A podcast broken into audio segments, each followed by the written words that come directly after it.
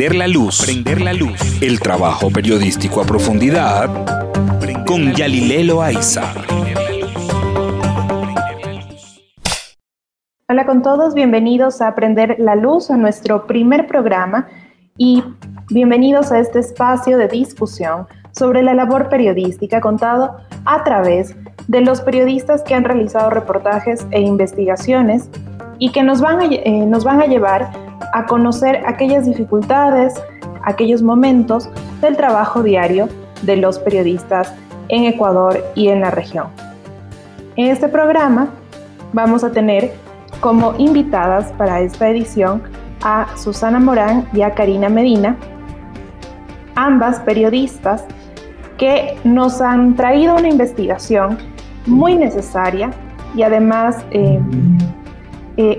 imprescindible en este momento de pandemia que todavía, que todavía vivimos en el país. Ellas dos son autoras de la investigación Ecuador desentierra cuerpos para encubrir sus culpas. Esta investigación se la realizó eh, con la Fundación Periodistas Sin Cadenas, Plan B, La Barra Espaciadora y Conectas, con el apoyo del International Center for Journalists. Así que hoy tenemos a estas dos periodistas que nos van a contar acerca de el proceso que se tuvo que realizar para eh, tener este, este reportaje que nos cuenta cómo la crisis sanitaria en Guayaquil estuvo marcada por no solo las causas propias de la pandemia, sino por decisiones de funcionarios públicos que hicieron que esta se agrave. Además, vamos a conversar sobre esta combinación de eh, la emoción y el periodismo, cómo un periodista puede cubrir estos temas que se vuelven tan desgarradores. Bienvenida Susana, bienvenida, bienvenida Karina. Gracias, Yalile. Gracias. Bueno, es un gusto para mí poder conversar con ustedes y primero quisiera eh, empezar preguntándoles, eh, Susana, ¿cómo nace eh, el enfoque, la idea de cubrir este periodo tan preciso de la crisis sanitaria en el Ecuador? Muchas gracias. Eh, bueno, esta es una idea que nació en un grupo de, amigos, de colegas que, compartimos pues desde hace varios años em, el oficio, pero también nos hemos involucrado en colectivos para trabajar eh, trabajos conjuntos.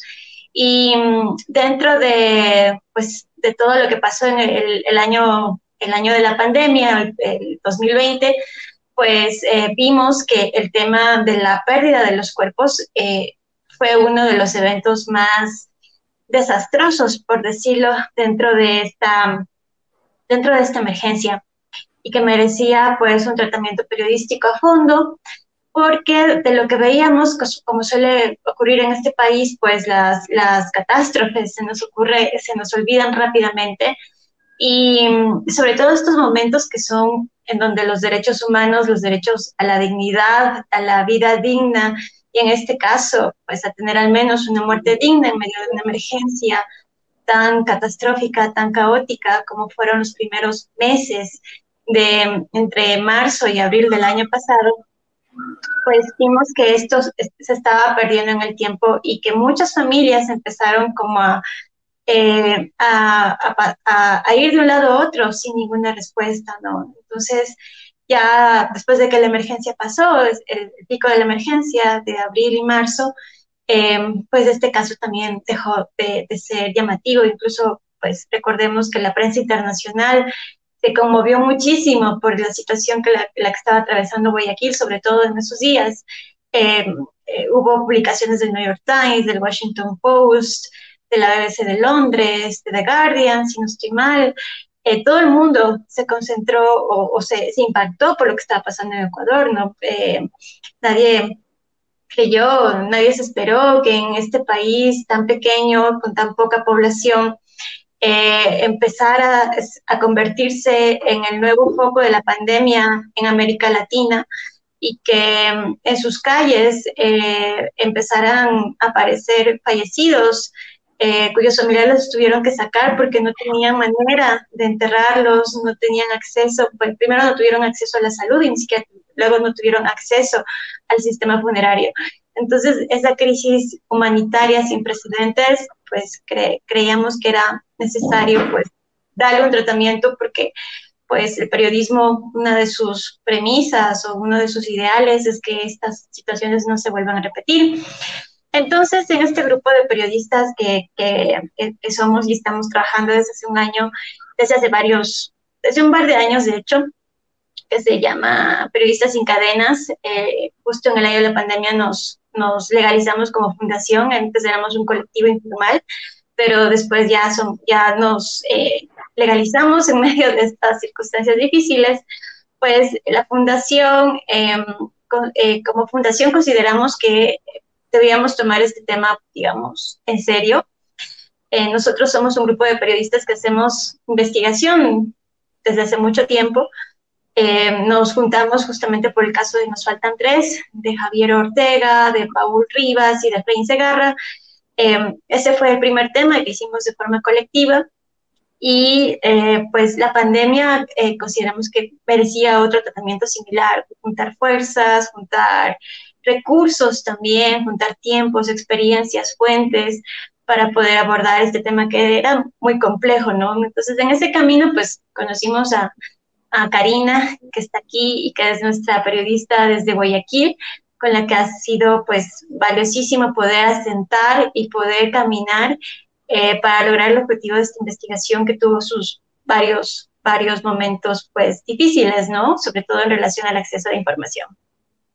Justamente hablando sobre la necesidad de tener una investigación que se enfoque en esta parte tal vez de las más desgarradoras, ¿no? Familias que además de tener que pasar y sufrir la pérdida de sus seres queridos, pues ni siquiera podían cumplir con ese cierre, con ese luto, al no saber en dónde están los cuerpos de sus familiares. Karina, yo quisiera preguntarte, ¿cómo fue el trabajo con las fuentes? ¿Cómo fue el trabajo de estas historias que ustedes eh, pues utilizan en, el reportaje para narrar el contexto general que se vivió en Guayaquil? ¿Cómo, cómo se aproximaron a, estas, a esas historias que eh, pues topan también las fibras de, de aquellas personas que están pasando por un momento muy duro y que todavía un año más tarde no tienen respuestas? Bueno, nosotros eh, siempre estuvimos eh, pendientes de hacer un seguimiento, de,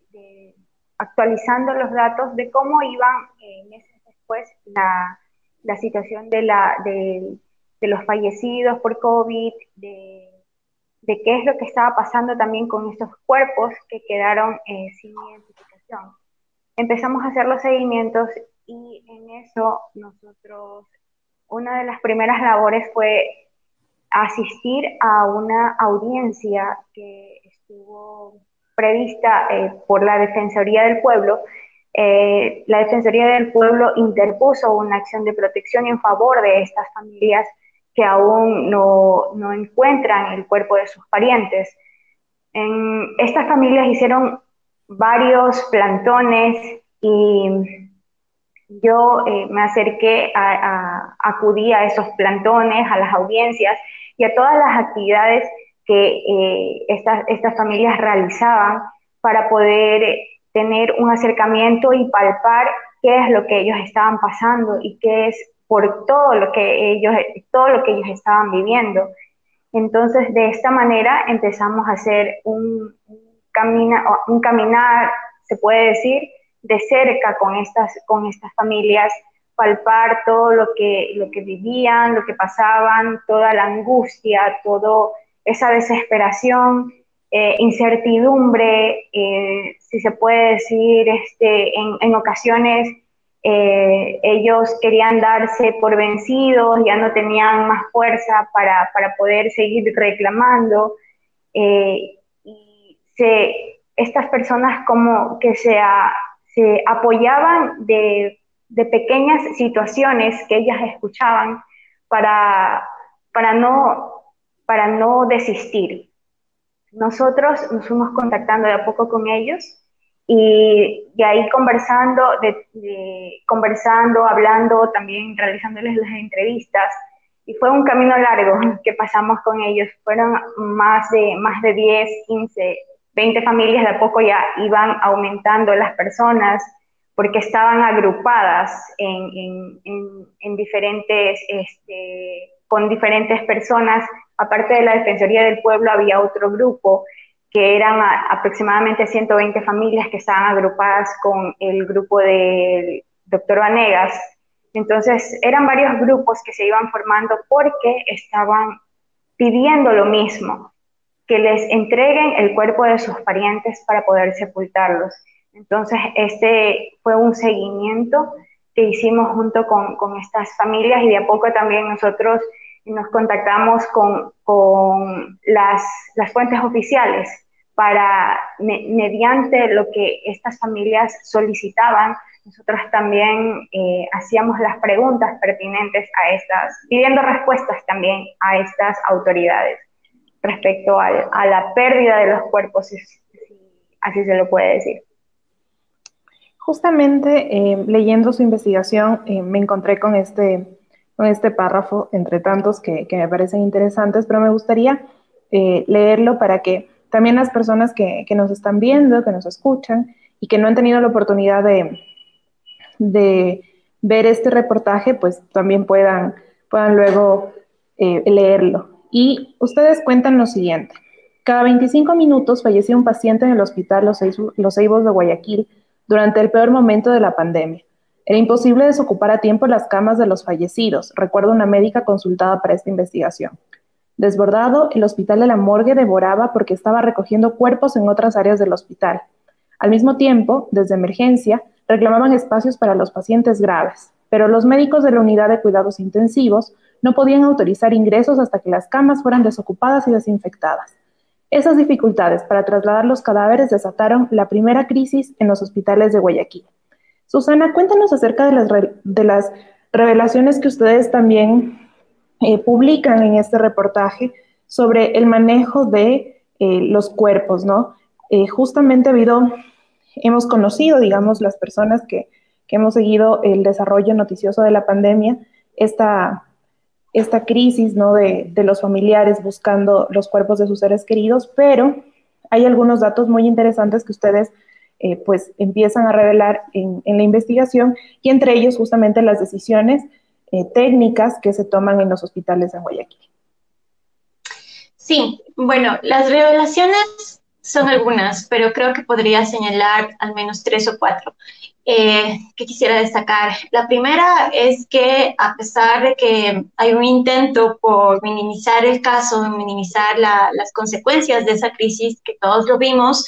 en los primeros meses de la pandemia, aún eh, más de 100 familias siguen buscando a sus seres queridos o tratando de confirmar si quienes están allí enterrados donde, o donde el gobierno dice que los enterró efectivamente son sus parientes. Esa es una situación eh, humanamente muy, muy eh, dolorosa para quienes están pasando eso.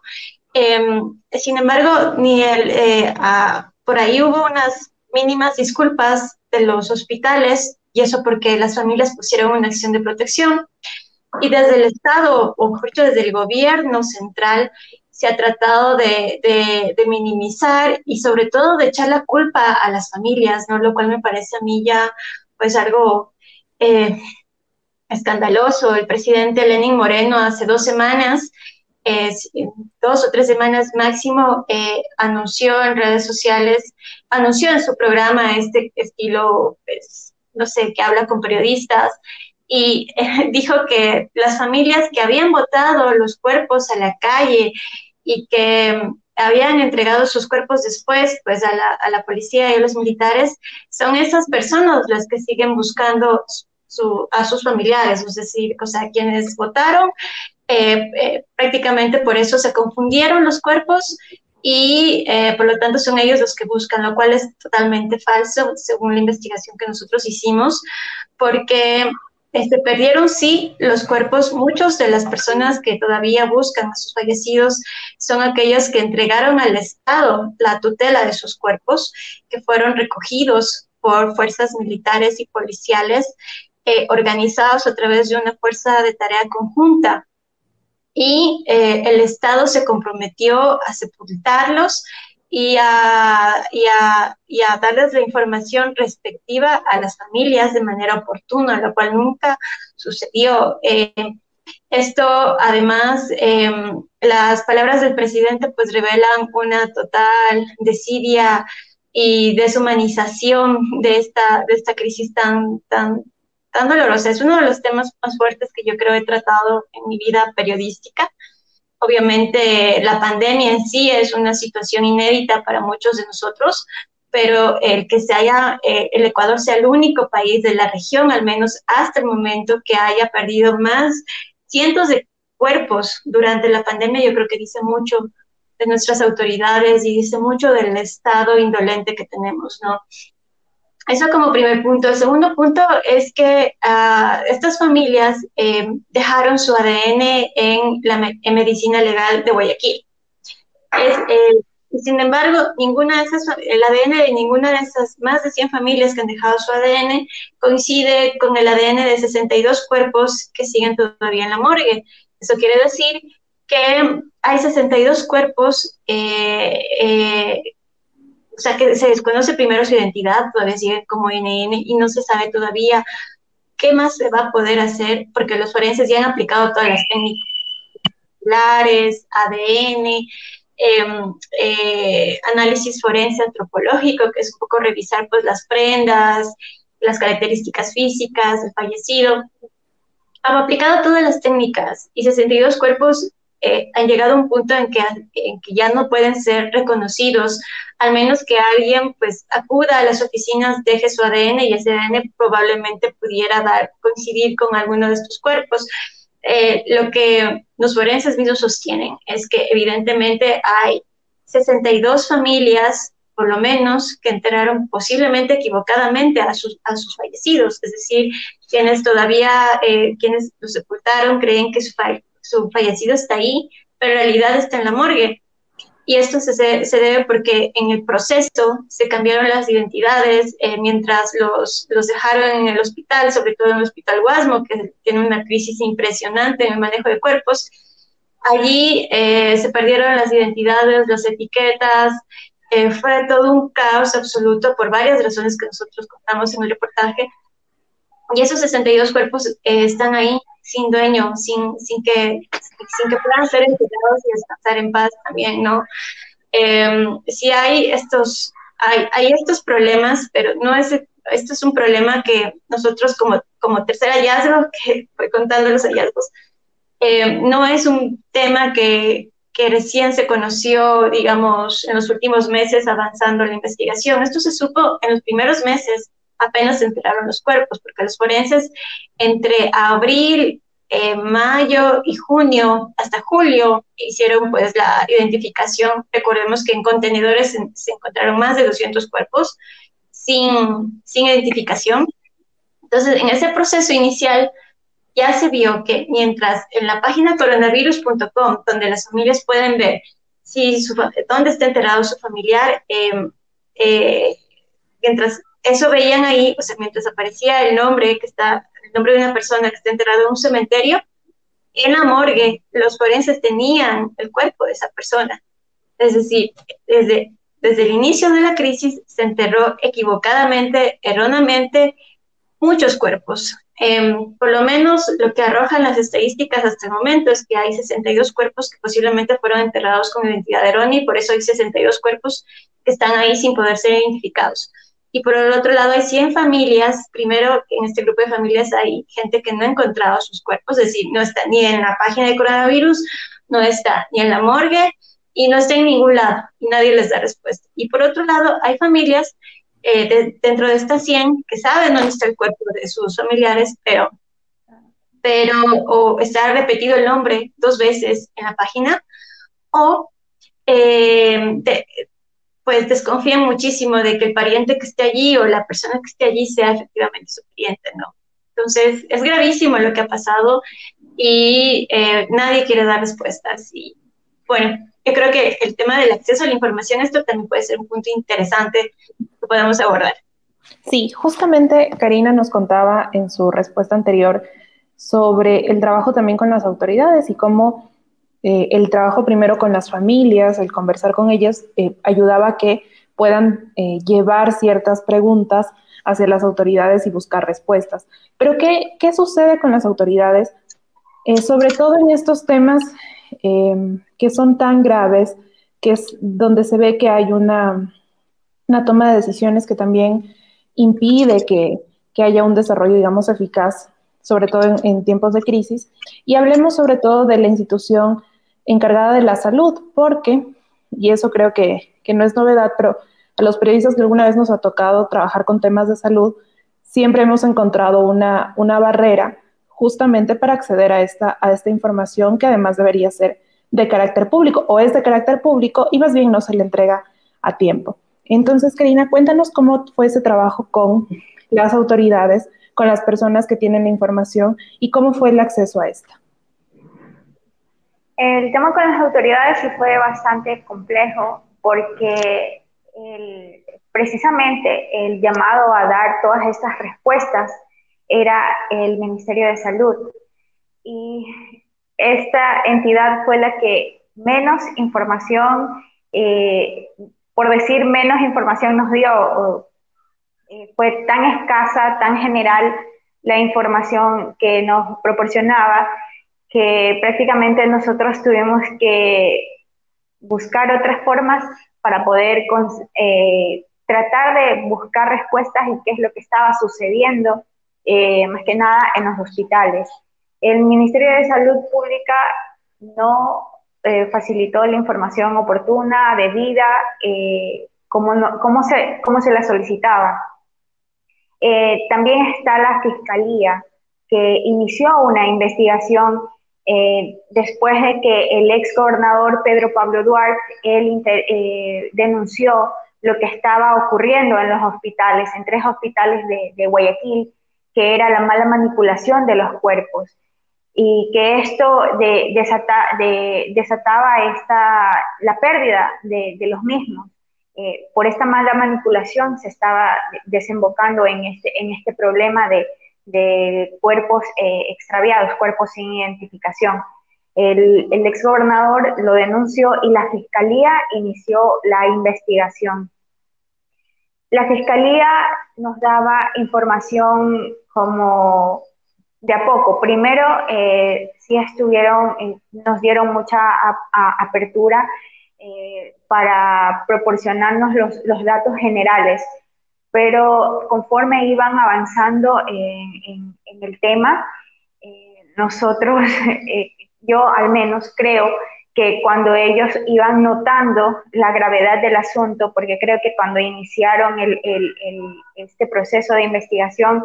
no tenían, si se puede decir, conciencia de cuán grave era el asunto. Y conforme iban avanzando, eh, empezaban a cerrarse las puertas. Eh,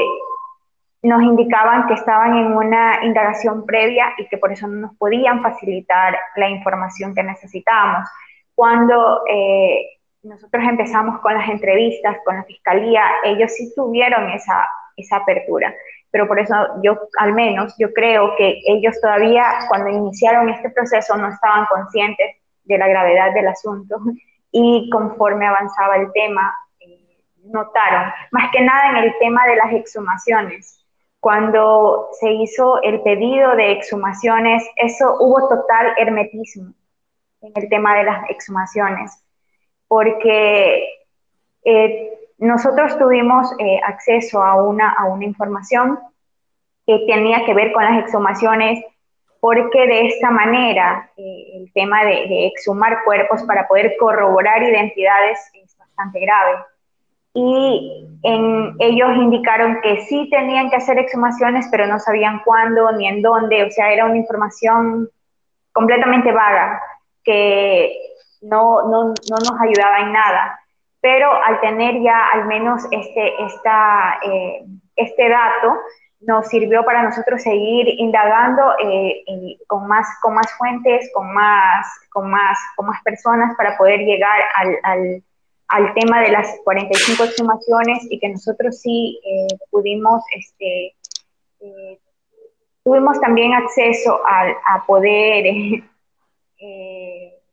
ingresar al, al, al cementerio y, poder constatar dónde se iban a realizar estas exhumaciones y, los lugares y los cuerpos o la cantidad de cuerpos que iban a ser exhumados. Susana, eh, hace un momento nos decías que este tal vez fue uno de los casos más fuertes con los que has tenido que trabajar en tu vida periodística. Háblanos justamente de ese trabajo del periodista cuando tiene que cubrir estos temas que son desgarradores. ¿Cómo logras eh, mantener un equilibrio entre lo que tú puedes sentir como persona, entre esa empatía inclusive que puedes tener con las fuentes a las que entrevistas y eh, el trabajo objetivo que tú tienes que hacer al contrastar hechos, al revisar eh,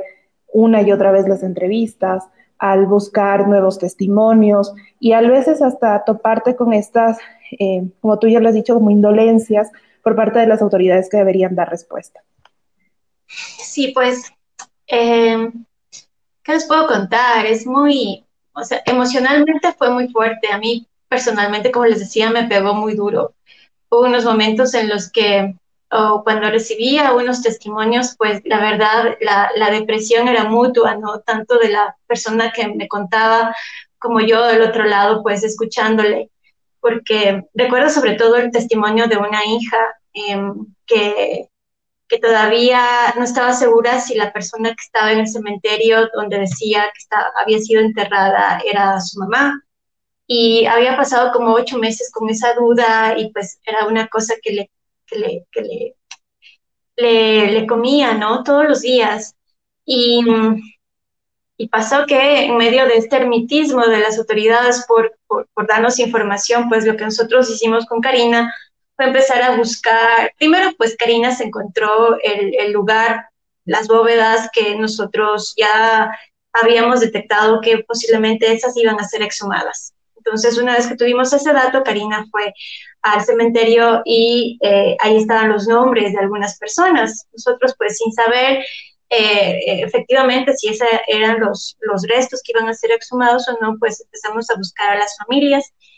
de esas personas. No teníamos sus números, obviamente, solo teníamos el nombre de la persona fallecida. Entonces, buscar esto en redes sociales también fue un trabajo, pues, muy de hormiga, de ir buscando de un lado a otro en todas las redes sociales familiares de estas personas. Eh, tuvimos que llamar, yo llamé como, hice como 40 llamadas a números telefónicos con personas que tengan eh, los apellidos similares al fallecido, es decir, que tengan los dos apellidos que coincidan esos apellidos y que vivan en Guayaquil, porque pues, el único dato que teníamos era que vivían en Guayaquil y que habían pues eh, sido víctimas de la pandemia, ¿no? Entonces, em, después de llamada y llamada, empezó, empezó, a coincidir, coincidir que efectivamente eran familiares de esta persona algunos totalmente también herméticos ya querían cerrar este episodio, lo cual era muy entendible. Entonces, pues les hacíamos varias preguntas, pero cuando veíamos que ya la, familia no quería hablar más, pues lo dejábamos ahí, respetando su, su, su privacidad también y pues su, su, decisión de ya no hablar más del tema, porque pues es remover eh, momentos muy fuertes, ¿no? Y después hubo otras familias que estaban pues muy ansiosas también para contar sus casos, ¿no? Para denunciar, porque en Guayaquil mucha gente, creo que eh, no hubo nadie que no pasó por una situación difícil durante, la pandemia, ¿no? Entonces, en una de, en una de estas llamadas, pues encontré a, esta chica eh, que, que su, su, mamá había fallecido en el hospital Los Ceibos, si no estoy mal, y eh, pero no sabía que el cuerpo de la mamá iba a ser exhumado. Entonces, eh, yo le di la noticia, eh, lo cual, pues, a mí me puso una situación súper incómoda porque eso es algo que debió haber informado el, el, fiscal o la autoridad de la gente que estaba haciendo ese proceso, ¿no? Y, pero ya habían pasado varios días, de hecho, nosotros esperamos unos días a que se realicen las exhumaciones porque las autoridades tenían la obligación de encontrar a las familias y de avisarles, em, eh, creo yo, hasta por sentido común y de mínima humanidad antes de que se haga el proceso de, exhumación. Pero muchas de estas familias, al menos 12, no fueron localizadas y eh, pero nosotros encontramos de hecho a una que no fue localizada y es simplemente pues como te digo, sondear un poco bien en redes sociales y, de a poco a poco pues vas llegando, ¿no? Entonces cuando hablé con ella, eh, primero pues súper desconcertada, lo primero que le dije es que lamentablemente esto está pasando, que tenemos esos datos y le di el contacto de quien pudiera darle mayor información en el Servicio Nacional Forense, que estaban haciendo estas tareas. Ella pues inmediatamente llamó, la citaron para hablar y ahí se enteró que efectivamente su mamá era, era parte del grupo que iba a ser exhumado, que ya fue exhumado, de hecho, había sido exhumado hace más de una semana el cuerpo de su mamá. Y en ese momento pues ella pudo cerrar, digamos, un círculo doloroso de, no saber si efectivamente era la mamá no. Por suerte sí fue, o sea, ya confirmó viendo pues las prendas y ciertos rasgos físicos que el forense le va narrando, ella pudo, ella y su familia pudieron confirmar que la persona que está ahí sí era su mamá, ¿no? Pero antes de llegar a todo ese proceso, pues el que, el que te vaya contando toda la historia completa, ¿no? Una historia de, de, de indolencia pura, o sea, creo que es uno de los episodios más indolentes del Estado hacia los ciudadanos en los últimos años, em, en donde pues contaba que en los Ceibos llegó a un hospital fantasma donde nadie le recibía, la mamá tenía que recorrer por todos los pasillos con la con silla de ruedas a su mamá, meterse a los consultorios, eh, porque nadie controlaba nada y ella exigiendo atención para su mamá, y ya porque estaba ahí la atendieron, y, y todos esos, esos momentos de, pues, uno se se identifica muchísimo con esa situación, porque uno también tiene mamá, tiene papá, tiene alguien que pasó por una situación similar y pues em, en mi caso terminé llorando con ella y pidiéndole disculpas porque eh, se puso muy mal, se puso muy mal, em, aunque ella estuvo súper abierta siempre a contarlo todo, pero obviamente al contarlo pues revives, como decía, una situación tan dura. Y, y pues fue muy triste, para mí fue muy, muy triste escuchar las historias de cada uno em, y de, y de esa, esa, ese abandono total y absoluto que tienen las familias, ¿no? Y que no hay posibilidad alguna, eh, ni legal siquiera, de que el Estado en realidad al menos les dé una disculpa sincera, em, a la altura de lo que ellos se merecen, ¿no? Eh, ellos como decía Karina, pusieron una acción de protección. Alrededor de 40 familias inscribieron esa, o suscribieron esa acción de protección que perdieron a sus familiares en los hospitales. Y luego se publicaron dos comunicados, creo que uno fue del Guasmo y otro fue de los Ceibos y del, del Teodoro Maldonado. Eh, así como en un cuarto de página escondido, esos anuncios que son los más baratos que uno puede poner en un periódico y diciéndole disculpas y como sea un párrafo ahí dedicado a las familias, ¿no? Entonces, me parece que incluso eso es indigno em, y, y, deja pues, pues peor al Estado, más de lo que ya, ya ha quedado frente a las familias, ¿no? Creo que eso, básicamente. Claro, como, como hemos conversado, pues realmente es uno de los temas más desgarradores, pues alrededor de todo lo que sucede en la en esta pandemia, ya el, el hecho del confinamiento, del cambio de nuestra vida cotidiana, eh, ya es un, un, efecto difícil, emocional, el tener luego familiares o amigos que, que no pueden recuperarse de, la, de esta enfermedad, pues ya es un golpe duro y mucho más conocer estos casos tan de cerca de familias que, a pesar de que ya ha pasado un año, todavía siguen sin respuestas, todavía siguen buscando a sus seres queridos. Bueno, nos hemos pasado un poquito del tiempo, pero yo quiero agradecerles a, ti, Susana, a ti, Karina, por conectarse, por contarnos cómo ha sido también esta, esta búsqueda por, por obtener respuestas, estas respuestas que a veces no vienen desde las instituciones que deberían dárselas, pero sí eh, vienen de un trabajo periodístico que ha tenido varios momentos, como ustedes nos han, nos han contado, y que ha logrado pues revelar cómo estos, eh, estas decisiones de los funcionarios públicos a cargo de, digamos, de la crisis, pues han llevado a que, a que muchas familias hasta ahora no tengan ese cierre necesario para, para pues también poder continuar con, con sus vidas en medio de, del dolor que significa perder a, a un ser querido. Nada más quisiera que nos cuenten en dónde pueden las personas que nos nos ven y nos escuchan, en donde pueden leer su investigación,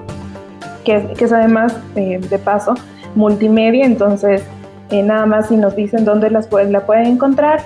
y nos quedan muchos temas para conversar, pero el tiempo, como les digo, se nos ha quedado corto. Cari, cuéntales tú. Ya, eh, puede, como la, como la investigación está asociada con el plan B y también con la barra espaciadora, y tenemos el, el micrositio que se llama Desentierros, eh, y ahí nos pueden, pueden encontrar la investigación. El, el micrositio todavía está eh, disponible como Ecuador desentierra cuerpos para el, perdón, Ecuador desentierra cuerpos para liberar sus culpas. Ahí, es, ahí pueden encontrar su, eh, nuestra, investigación en, Twitter también, eh, de, en la revista Plan B y también la barra espaciadora y en la Fundación Periodistas Sin Cadenas también pueden encontrar la investigación. Muchas gracias Karina, muchas gracias Susana por, por conectarse, por contarnos acerca de su trabajo. Y para las personas que, que, nos han visto hoy y que nos han escuchado, pues nada más les recordamos que esta investigación se llama Ecuador desentierra cuerpos para encubrir sus culpas y como ya nos contaba Karina, está disponible en varios sitios en internet, eh, pueden acceder libremente y pueden conocer estas revelaciones de las que hemos conversado y este, estas historias que muestran eh, lo peor de la, de la crisis sanitaria que se vivió en Guayaquil sobre todo en el, al inicio de la pandemia el año anterior. Muchas gracias a, ustedes por conectarse y esperamos tenerlas en, otro programa para poder seguir compartiendo acerca de estos temas que, que son tan necesarios. Y muchas gracias a todas las personas que se han conectado. Los esperamos todos los miércoles a la misma hora y por el mismo canal que es Al Grano. Muchas gracias. Prender la luz. Prender la luz. El trabajo periodístico a profundidad con Yalilelo Aiza.